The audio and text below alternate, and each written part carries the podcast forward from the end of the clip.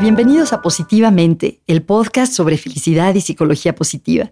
Yo soy Margarita Tarragona y en este podcast hablamos con especialistas en el bienestar para compartir con ustedes tips e ideas basadas en la ciencia para tener vidas más plenas. Hola, bienvenidos. Hoy estoy muy contenta por tener una invitada muy especial. Es una amiga muy querida de hace muchísimos años y ustedes seguramente la van a reconocer porque la conocen. Es Marisa Escribano. Marisa es comunicadora, eh, conductora de radio y televisión, conduce un programa que me encanta, que es Diálogos en Confianza. Y también yo pienso en ella como logoterapeuta, porque ya nos contará, pero también ella se ha formado como terapeuta. En fin, Marisa, bienvenida, qué gusto que estés aquí. Margarita, al contrario, yo estoy encantada de la vida de poder platicar contigo y con todas las personas que son tus seguidores ya desde hace muchísimo tiempo, así que yo encantada. Gracias, Marisa, qué linda. Oye, pues yo dije eh, cómo te ubico a ti profesionalmente, pero tú cómo te presentas, eh, si tienes tarjetas de presentación que dicen o si alguien te conoce en, un, en una reunión, que a lo mejor todo el mundo te conoce de vista, ¿verdad? Por tu aparición en los medios, pero eh, ¿cómo explicas lo que haces? Pues fíjate que qué interesante pregunta, porque te diría que tengo dos tarjetas. Ah, sí. Entonces, una como conductora de radio y televisión, que es la forma en la que más comúnmente me presento, y la otra es como logoterapeuta, que es algo que se vino a sumar a mi carrera hace ya algunos años, que bueno, es como otra faceta que le enriquece, pero que también se maneja por separado. Mm, ahorita te voy a preguntar de ambas. Y se me olvidó mencionar que eres autora. Y tus libros, de alguna forma, los conecto con la logoterapia porque son libros como que inspiran a tener una vida con sentido. Así es, y fíjate, curiosamente además, este, los libros los escribí antes de hacer la especialidad como logoterapeuta, o sea, y, tienen un enfoque absolutamente logoterapéutico. Ah, es algo muy curioso. Qué curioso, qué interesante. Oye, para los que no sepan, aunque vamos a entrar más adelante, pero de entrada, dinos, ¿qué es la logoterapia? La logoterapia es una de las tres escuelas de psicología más importantes. Eh, es, es porque hay gente, te digo esto porque hay gente que, que piensa que es algo como raro, como moderno, como diferente. Y no, es una escuela de psicología hecha y derecha que tiene que ver con la filosofía de Víctor Frank, que habla del hombre en la, en, en la búsqueda constante del sentido de su vida. De hecho, tiene un libro que se llama así, El hombre en busca del sentido. Pero aquí hablamos del sentido de la vida de cada persona y el sentido cotidiano. O sea, no tiene que ser el gran sentido de, para qué vine a cambiar este mundo, este, qué cosa tan importante tengo yo que hacer, cuál es mi misión, como si fuera, eh, como si tuviéramos todos la obligación de tener vidas extraordinarias. Por supuesto las hay y cada vida es extraordinaria por el hecho de ser nuestra. Pero se refiere al sentido cotidiano, al por qué me levanto todos los días en la mañana este, con entusiasmo. O sea, qué es aquello que mueve mi vida. Oye, ya que estamos hablando de eso, si no es demasiado personal, ¿qué es aquello que mueve tu vida? Seguramente has oído la palabra ikigai, que quiere decir una razón para levantarse por la mañana. Exacto. ¿Cuál, Exacto, me encanta. ¿A ti qué es lo que te hace levantarte en la mañana, Marisa? Fíjate que muchas cosas, Marga, en diferentes momentos de la vida. O sea, y justo por eso me gusta la logoterapia, porque creo que gran parte de la angustia de los seres humanos, por lo menos yo la tuve en algunos años de mi vida, era preguntarme qué sentido tiene mi vida, o sea, ¿para qué estoy yo aquí? Y es una pregunta que es muy difícil de contestar, porque si no, si no eres pues, Mahatma Gandhi o Beethoven o este o qué sé yo, la primera ministra de no sé dónde, si no tienes una vida que aparentemente es extraordinaria, pues sientes que tu vida no, no, no tiene nada de particular. En cambio, lo que uno va aprendiendo a través de la logoterapia es que claro que tu vida es extraordinaria y justo porque no tienes que tener un solo, un solo motivo, un solo sentido en tu vida. Entonces, los motivos que yo he encontrado en mi vida han ido cambiando y han sido distintos en cada etapa de mi vida. Por ejemplo, te puedo decir que en este momento de mi vida uno de los sentidos más grandes que tengo es el de ser abuela, por ejemplo. Me encanta, estoy enamorada de mi nieta, estoy feliz, es una faceta distinta de mi vida. Y entonces ese es uno de mis sentidos. El otro, por ejemplo, es la misma logoterapia, el trabajo que estoy haciendo con la logoterapia, que me encanta, el haberlo descubierto en principio para mí y luego para los demás, pues es algo que también le ha dado mucho sentido. En su momento fueron mis hijos también, cuando, cuando los empecé a tener a cada uno de ellos, mi profesión, mi carrera como comunicadora, en fin, o sea, todos estos pequeños sentidos que hacen que mi vida tenga ese enorme y gran sentido. Qué bonito y qué, bonito irte y me encanta saber sobre tu nieta, ver las fotos que pones. Eh, Marisa, ¿y tú ves como la parte de la logoterapia y tu programa de diálogos en confianza como dos, digamos, espacios separados de tu vida? ¿O hay convergencia entre las conversaciones, las entrevistas que tienes casi de manera diaria con tantas personas en, en tu programa y el trabajo de ayudarle a la gente a tener una vida con más sentido? Pues fíjate que eh, ha habido, ha habido puntos de convergencia. ¿Me escuchan bien? Sí, ¿tú a mí? Ah, perfecto. Sí, sí, es que de repente oí un sonidito y pensé que se había cortado. Este, hay puntos de convergencia. De hecho, eh, una cosa me llamó para la otra. Yo tenía, bueno, tengo ya muchos años de comunicadora y eh, justamente en los programas que hago tengo mucho contacto con la gente. Realmente tratamos temas que tienen que ver con emociones, eh, con, la vida de las personas que están ahí, de grandes temas que tienen que ver con todo lo que nos sucede en la vida cotidiana. Y la gente siempre se me acercaba y me decía, ¿qué hago? Marisa, ¿qué hago? Me está pasando esto, ¿qué hago? Y yo sentía siempre que era una gran responsabilidad el contestar qué hago. Por supuesto, a lo mejor todos tenemos una respuesta para los problemas ajenos, porque luego es más fácil contestar los ajenos que los propios. Pero entonces yo me daba cuenta que ahí había una enorme responsabilidad y ya había estudiado hace muchos años un diplomado en logoterapia simplemente por curiosa y porque me parecía algo muy interesante. Entonces decidí que tenía yo que estudiar algo que me pudiera ayudar a contestarle esa pregunta a la gente, pero desde una manera muy responsable. Y me acordé de la logoterapia y dije, pues yo quiero ahondar en eso y volví a hacer el diplomado que pues, de 15 años después o 20, pues ya no era lo mismo de cuando yo lo había estudiado en el sentido de que pues ya eh, de la teoría era la misma, pero digamos que este, pues, el método, la forma de trabajarlo era distinto. Y entonces este, me metí a estudiar a lo largo de cinco años eh, a, hacer esta especialidad como, como logoterapeuta. Entonces eso me permitió que eh, incluso los programas que yo hago estuvieran ya permeados de un fundamento importante como es el de la logoterapia, ¿no? El de, el de creer en esto, el de hablar de esos principios, de esos fundamentos, de los valores, de todo lo que lleva la logoterapia. Y entonces me ha servido para las dos cosas.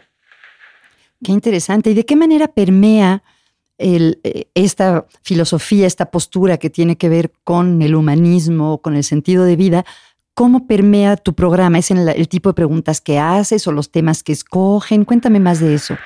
Es en las dos formas, fíjate. En las preguntas que hago, porque entonces ahora me voy dando cuenta de lo que la gente me contesta ya desde otro punto de vista y desde ahí puedo hacer preguntas más profundas, desde ahí me atrevo ya a meterme un poco más en la vida de la gente sabiendo, pues y teniendo estos principios de terapeuta.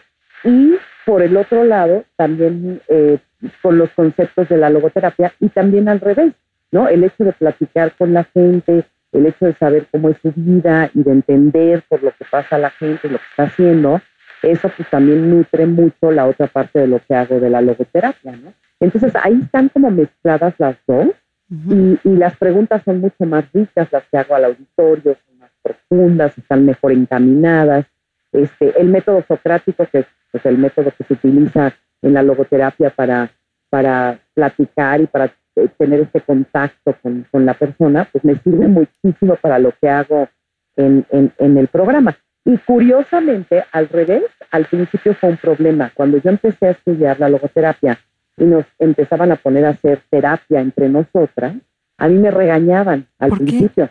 Pues porque mis preguntas o, o mi forma de entrevistar era muy de televisión era muy, o de radio, que es con el tiempo corto, ah. directo al grano, era, este, pues a veces hasta un poquito, no manipulado en el mal sentido, o sea, no quiero que piensen que yo manipulo lo que me van a contestar, no, pero manipulado en el sentido de que tienes 30 segundos para irte un corte y tú tienes que terminar la entrevista que estás haciendo con esa persona o cerrarla o resumir lo que te estaba diciendo la otra persona cosa que no sucede cuando estás en terapia normal, ¿no? Entonces, al principio me regañaban y ya después ya aprendí y ya aprendí a diferenciar muy bien lo que es una cosa de la otra y dejo que se, que se empapen la una de la otra, pero cada uno en su lugar. Claro, y estaba pensando que en ambos casos es entrevistar y tener conversaciones significativas con las personas. Exacto, exacto. Entonces imagínate qué riqueza, es padrísimo. Oye, ¿y qué es lo mejor de tu trabajo? A mí me asombra cómo no se les acaban los temas, porque ¿cuántos años llevan con Diálogos en Confianza? 21 años. Wow, ¿cómo no se les acaban los temas?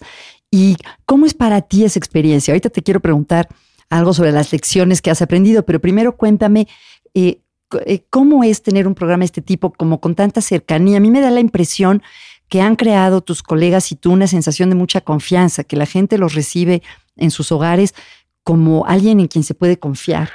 Así es, fíjate, eso es algo, es un regalo precioso que es producto también de un trabajo muy profesional y muy puntual, que desde hace, te digo, 21 años está haciendo Canal 11 con esta barra de diálogos en confianza. Este fue realmente el primer talk show en México.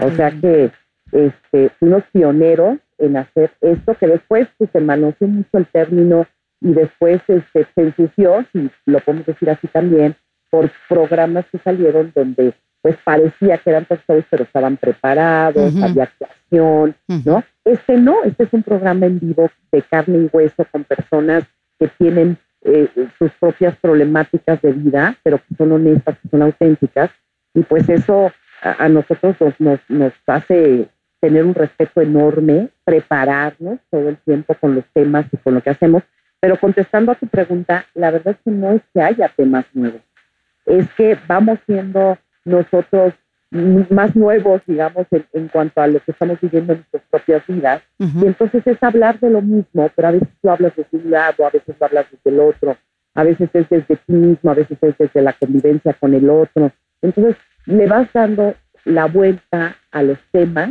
conforme además pues la humanidad ha ido avanzando. Hace 21 años pues, a lo mejor no hablábamos tanto de tecnología y de, redes sociales como ahora, ¿no? Entonces más bien es el el medio y la sociedad la que influye la manera de tratar los temas, pero que son los grandes temas universales. Así es, me imagino que es como tener una, un asiento de primera fila para la vida de las, las vivencias de la gente, ¿no? Así es, y también de los especialistas. ah, cierto, claro, tienes muy buenos especialistas siempre. Es padrísimo, para mí ha sido un enorme aprendizaje, yo creo que mi universidad más grande en la vida ha sido tener contacto con estas grandes, grandes personalidades, eh, cada uno dentro de su profesión, dentro de lo que hace y que te comparten, pero así cara a cara, toda su filosofía, todo su conocimiento, toda su sabiduría. Y lo sabes porque hemos, hemos tenido el honor de tenerte aquí varias veces ahí en diálogo. Y pues es padrísimo. Imagínate todo lo que aprendo, por ejemplo, cuando estás tú acerca de lo que es la felicidad, sobre eh, eh, el ser positivo en la vida, toda esta corriente de psicología positiva. Pues es padrísimo. Y así con cada uno de los invitados que tenemos en el programa. Imagínate qué riqueza tan, tan emocionante y tan padre.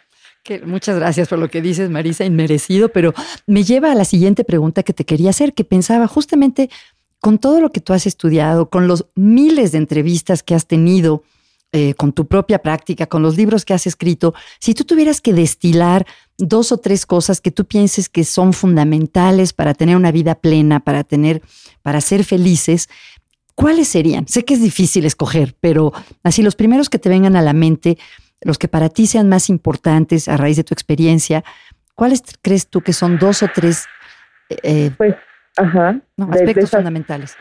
Pues fíjate, sí es una pregunta complicada porque a lo mejor la tendré que meditar un poquito y a lo mejor contestarte mejor. Pero digamos que los dos que se me vienen a la mente y que son dos de los principios que yo aprendí a aplicar en mi vida y me han servido muchísimo.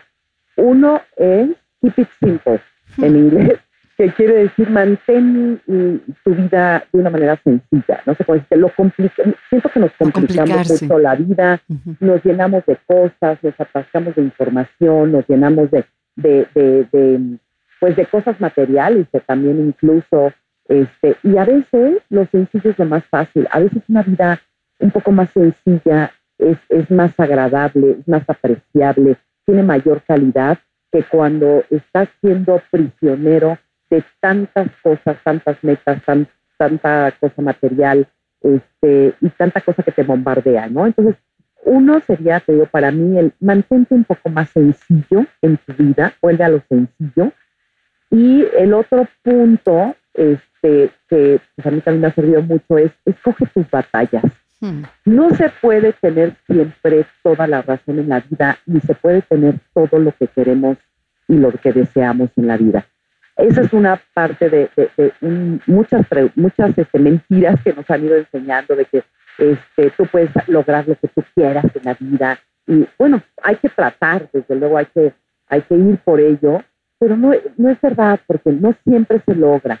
A lo mejor estás muy bien preparada o preparado, a lo mejor has invertido mucho en aquello o en esto, y sin embargo, no siempre, no todo te lleva al éxito.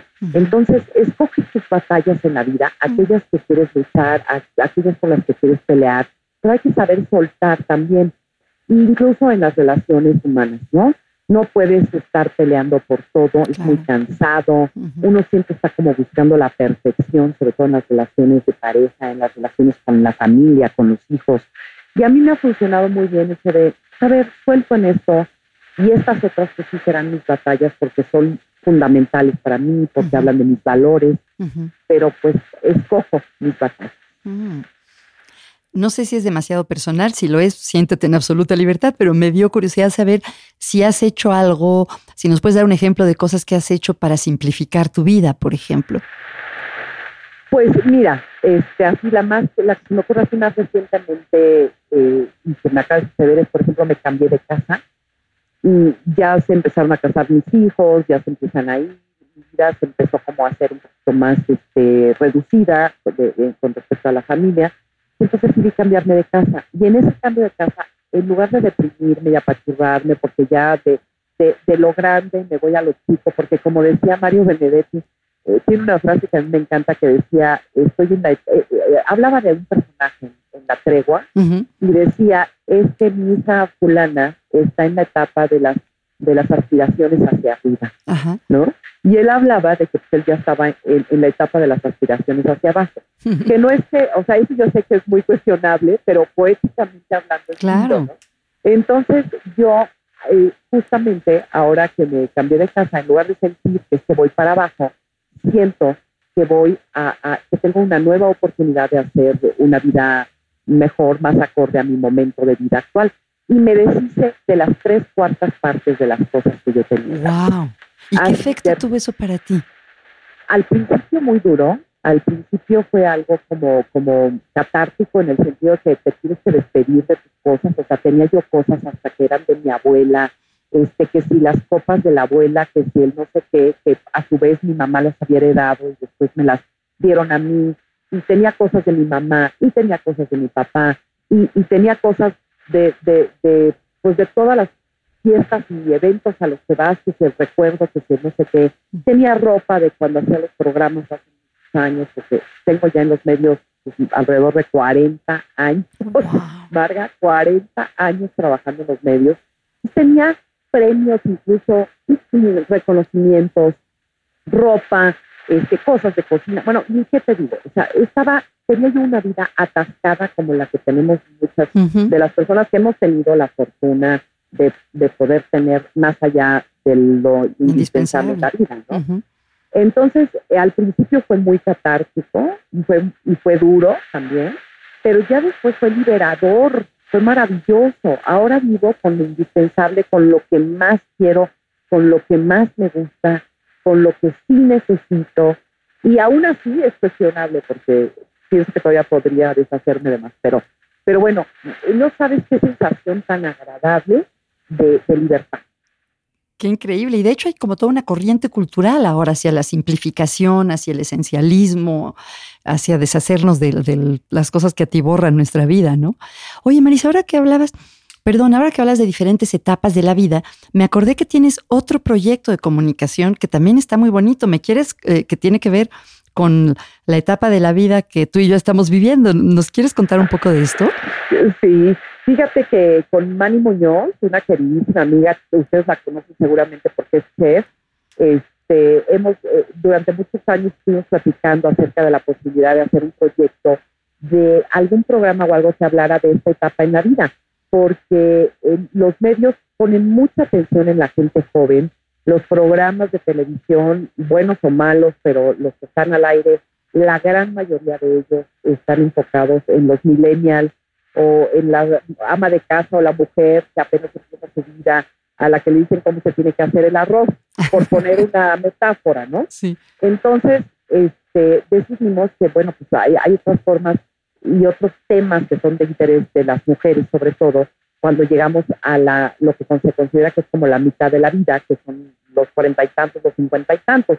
Nosotras, ya cincuentonas, pues lo ubicamos en, en, los cincuenta. Y hicimos un programa, estamos, hemos estado haciendo unos programas que se llaman justamente así, el, el piso 5. Piso 5, me encanta. Donde hablamos de toda esta etapa que es como un renacer en la vida de la mujer también. Qué bonito, me encanta. Oye, Marisa, es que te quiero preguntar de todo. Brevemente dime los títulos de los libros que has escrito. Pues he escrito varios. El, primero que escribí se llama Romántica de Corazón y es un libro que es una recopilación de poesía. De poemas. Luego escribí otro que se llama Entérate de Todo, en donde eh, así se llamaba el programa de radio que yo hacía y era mucha información de muchos temas y entonces el programa se llama, el digo programa, ya ves, ya me voy por el programa. El libro se llama así, Entérate de todo y habla de todo. Y después hice otro libro que se llama Sopitas que curan, palabras que alimentan, porque también estudié durante una etapa de mi vida nutrición. Y, este, y entonces eh, yo me di cuenta que en las sopas está toda la, la parte esa nutritiva que necesitamos para vivir sanos y felices. Entonces eran recetas de cocina, pero con palabras poéticas también. Qué bonito. O sea, se combinaba la cocina con, con, la poesía. Entonces es un libro muy bonito. Y por último, es el más reciente, digamos, que hizo, se llama Roma, no, no, se llama, este, primero se llamó, es que le cambiamos el nombre, primero se llamó Si me voy antes que tú, y después en una revisión se llamó Saber Vivir, porque la gente pensaba que era un libro, el de, Mañana ya no estoy, parecía de tanatología, y no, es libro de vida. Exacto. Es un libro que habla de, pues, de muchas cosas de la vida, de muchos conceptos de la vida, de todo aquello que yo quiero que mis hijos sepan cómo pienso y qué pienso cuando ya no esté. Qué bonito, qué bonito. Entonces está padre, sí. Yo tengo el de por ahí, Perdón, tengo el de romántica y tengo este de, el de eh, antes, antes de partir. Eh, de si mañana ya me estoy. Sí, mañana ya me estoy, efectivamente. Y también por ahí en algún momento de mi vida hice un libro en su autoría sobre una investigación periodística que hicimos sobre hemos, tarjetos y punks wow. este, y tribus urbanas.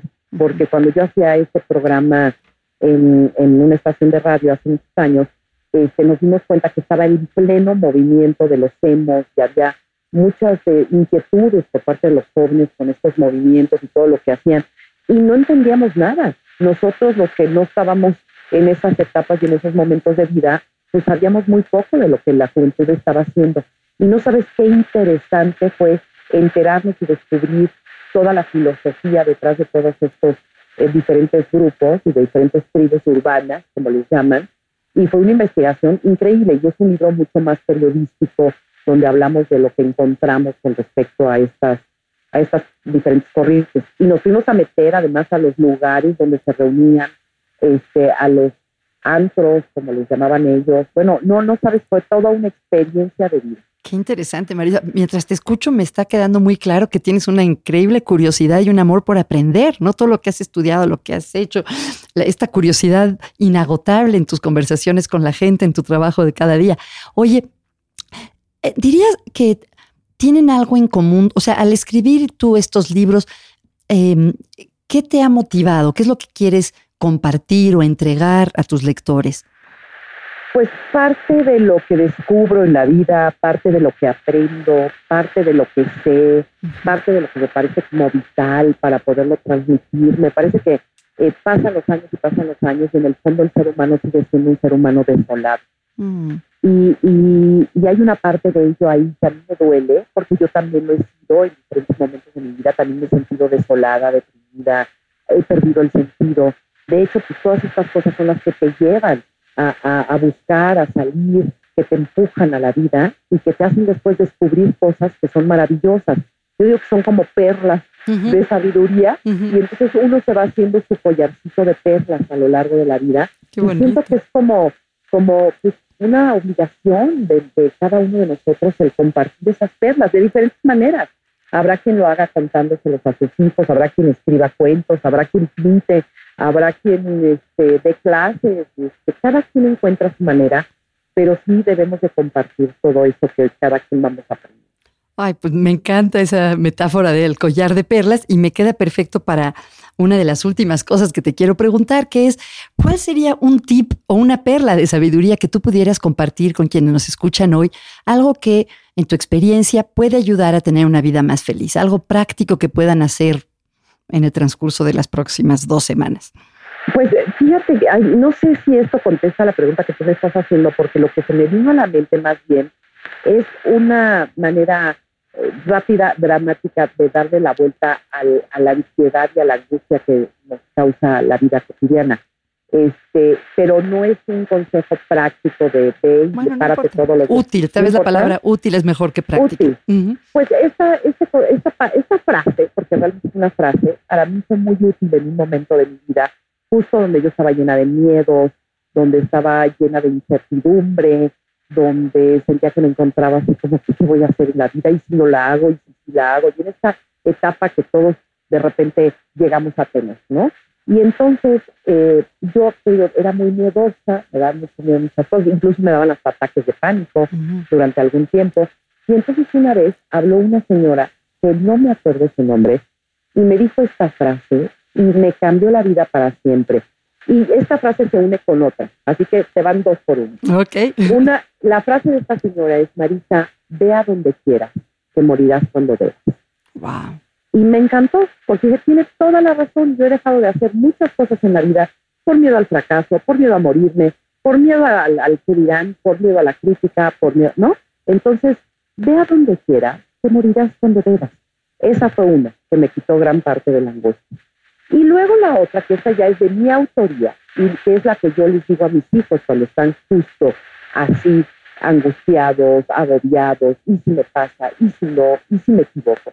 Y les digo, este, mira mi vida, que la vida, que la muerte, que la muerte te agarre viviendo. Mm. Solamente me pienso morir una sola vez en la vida, no me pienso morir todos los días.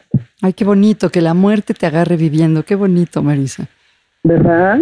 Entonces, pues eh, son pequeñas, este, son, son, parte de mi collarcito. Muy, muy, muy bonito. De verdad te lo agradezco y lo voy a anotar porque a mí también me va a servir y sé que a muchas de las personas que nos escuchan también.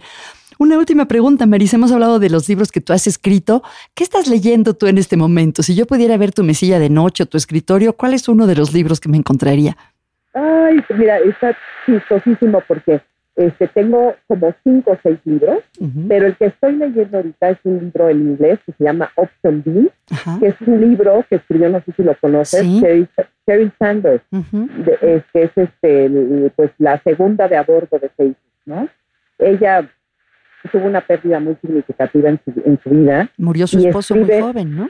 Muy joven y además en México muere en México en un accidente en una caminadora, tenía un problema cardíaco y bueno, muere accidentalmente, pero muere en México. Y ella escribe este libro con otro doctor, Adam Grant, y, habla de resiliencia. Y me parece un libro maravilloso. Digo, voy a la mitad, pero me parece un libro muy interesante de una mujer que de repente siente que la vida se le cierra y se le acaba de un momento a otro, como suele sorprendernos a veces eh, pues, terriblemente la vida. Y entonces todo el proceso que ella vive hasta que sale adelante y, pues enriquece de ello también, porque aunque parezca un sinsentido decir que uno puede tener algún tipo de beneficio de una pérdida, la verdad es que sí, sí se tiene, porque te va volviendo más fuerte, te va dando herramientas que no sabías que tenías, ¿no? Mm. Que eso me lleva a otra frase con la que si quieres puedes ser, que dice, este, nadie, tú no sabes lo fuerte que eres hasta que ser fuerte es tu única opción. Wow, nadie sabe lo fuerte que eres hasta que ser fuerte es tu única opción. Wow. Ay, Marisa, pues te agradezco enormemente, pero antes de despedirnos quisiera que la gente supiera cómo localizarte, tu presencia, eh, bueno, además del programa, eh, los programas en los que apareces, la gente cómo puede saber qué estás haciendo. ¿Tienes cuentas en redes sociales? ¿Cómo se pueden comunicar contigo? Sí, tengo una tengo un Facebook, una, una página en Facebook que se llama Marisa con una S, Marisa Escribano Oficial. Ok. Y estoy en Twitter también como arroba, arroba Marisa Escribano. Qué gusto, Marisa. Me encuentran en los dos. Pues te agradezco pues muchísimo y pensaba que para mí ha sido una experiencia muy bonita porque a pesar de que nos conocemos hace tantos años y que nos queremos tanto, creo que hoy tuvimos una conversación diferente, aprendí cosas de ti que no sabía y te agradezco mucho que las compartas tanto conmigo como con la gente que nos escucha. No, al contrario, Margarita, para mí es un gusto enorme, un placer este, la gente no lo sabe, pero bueno, ya lo dijiste al principio que somos amigas desde hace muchísimos años, estudiamos en la preparatoria juntas. ¿Desde la secundaria?